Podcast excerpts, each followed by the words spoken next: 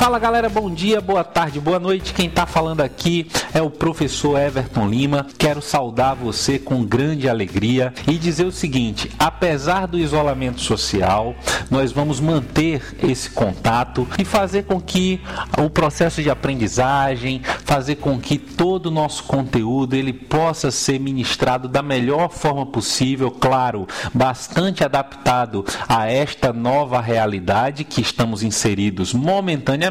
Eu espero que se resolva o quanto antes. Veja só, galera, o tema da aula de hoje é demografia, geografia da população precisamos fazer uma pequena revisão de coisas que já debatemos bastante em sala de aula, discutimos vários pontos, demos vários exemplos, a participação de vocês foi incrível com certeza, mas vamos recapitular alguns fatos. Primeira coisa, entender que o crescimento populacional, o fenômeno demográfico sempre foi objeto de análise, objeto de estudo. Se tornou ainda mais forte na passagem do final do século XVIII para o início do século XIX, a partir das formulações de um cara chamado Thomas Malthus. Né? Malthus trará para a gente a primeira grande teoria demográfica, a teoria malthusiana. Nessa teoria, lembre-se, ele relacionava o crescimento populacional e a produção de alimentos. Ele dizia o seguinte, que o crescimento populacional provocaria naturalmente uma série de controles né, para a sociedade no que diz respeito ao crescimento. As doenças seriam elementos que ajudariam nessa regulação, por exemplo. Entretanto, ele diz que um crescimento muito rápido poderia gerar um colapso, principalmente na produção de alimentos. Feito um modelo matemático, ele chega à conclusão que esse colapso ele estava prestes a acontecer. Mas é importante lembrar algumas coisas, né? Malthus deixou de lado naquele exato instante alguns fatores. Ele deixou de lado a ideia de que a população crescia assustadoramente que ele observava era a população urbana industrial europeia. Essa população urbana industrial que crescia assustadoramente crescia também por conta do processo migratório.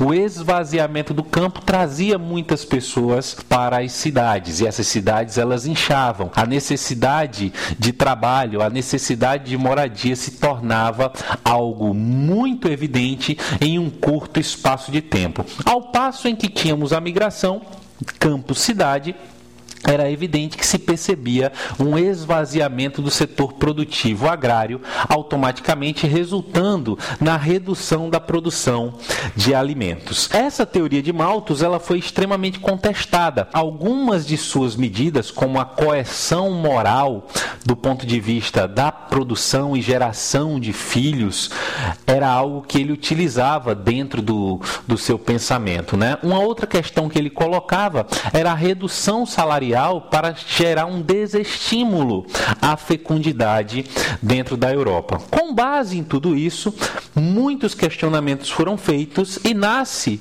uma outra teoria, que é a teoria reformista. Os reformistas, eles vão de encontro ao que Malthus pregava. O que é que diziam os reformistas? Os reformistas traziam para a gente algumas questões que a gente pode avaliar e pensar nos dias de hoje. Nós passamos dos 7 bilhões de habitantes, mas ainda não chegamos nem aos 8 bilhões temos capacidade de alimentar o dobro deste número e mesmo assim as pessoas passam fome. O que é que os reformistas questionavam ainda lá no século XIX? Eles diziam o seguinte: esta teoria é uma teoria que colocava apenas no crescimento populacional a culpa sobre toda a desigualdade social. Os reformistas diziam que a desigualdade social era o grande causador da miséria e era o grande mal que existia naquele exato instante.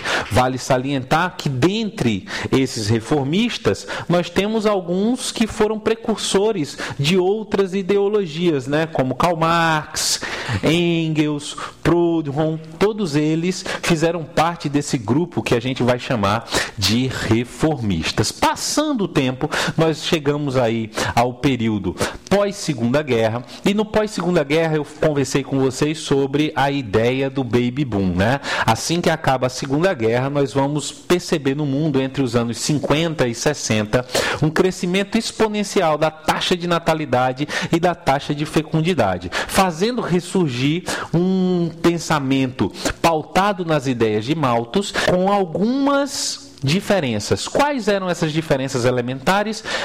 O controle populacional era necessário para que ele não conseguisse atrapalhar o desenvolvimento econômico mas esse controle populacional ele se daria a partir de duas grandes perspectivas: o planejamento familiar e principalmente o uso de métodos contraceptivos. Nascia assim a chamada teoria neomalthusiana. Eu disse para vocês, ela de certa maneira ela cola, certo, no imaginário europeu. E hoje podemos ver claramente dentro do continente europeu um continente envelhecido. Alguns países quando avaliamos as taxas, as, as faixas etárias, melhor dizendo, apresentam uma concentração maior de idosos que se iguala ou supera a faixa de adultos e a de jovens já é bastante superior. Um desses países está no centro da discussão atual do coronavírus é a Itália. Saímos da teoria neomalthusiana e entramos agora em uma outra teoria, a partir de 1970, uma nova pauta global se torna ponto-chave nas discussões políticas internacionais. Sabe qual é essa discussão? É a discussão ambiental. O que se fazer com o mundo que está prestes a colapsar do ponto de vista dos recursos naturais. Surgirá, a partir desse, dessa indagação, uma outra corrente teórica demográfica chamada de teoria ecomalthusiana. Ela prega o controle populacional como uma alternativa de preservação dos recursos naturais. Afinal de contas, se o mundo continuar a crescer em um ritmo acelerado, o nosso planeta ele não teria capacidade de nos manter funcionais, de nos manter vivos no que diz respeito ao fornecimento dos recursos naturais. Para isto, seria necessário o controle da população, além do mais, o emprego de alguns comportamentos sociais, alguns comportamentos produtivos que fossem um pouco mais sustentáveis. E é a partir desse instante que vamos começar a ouvir falar muito sobre um termo, o chamado desenvolvimento sustentável. Encerramos assim essa breve, rápida revisão sobre as teorias populacionais. No nosso próximo podcast, nós vamos falar um pouco sobre as características da população brasileira, vários pontos importantes que você precisa saber e mais. Eu espero que você tenha curtido, que você tenha gostado. Você do CERME, este canal foi feito especialmente para que você possa se manter ativo, mas se você, aluno do CERM, quiser mostrar como sua escola é fantástica e eficiente,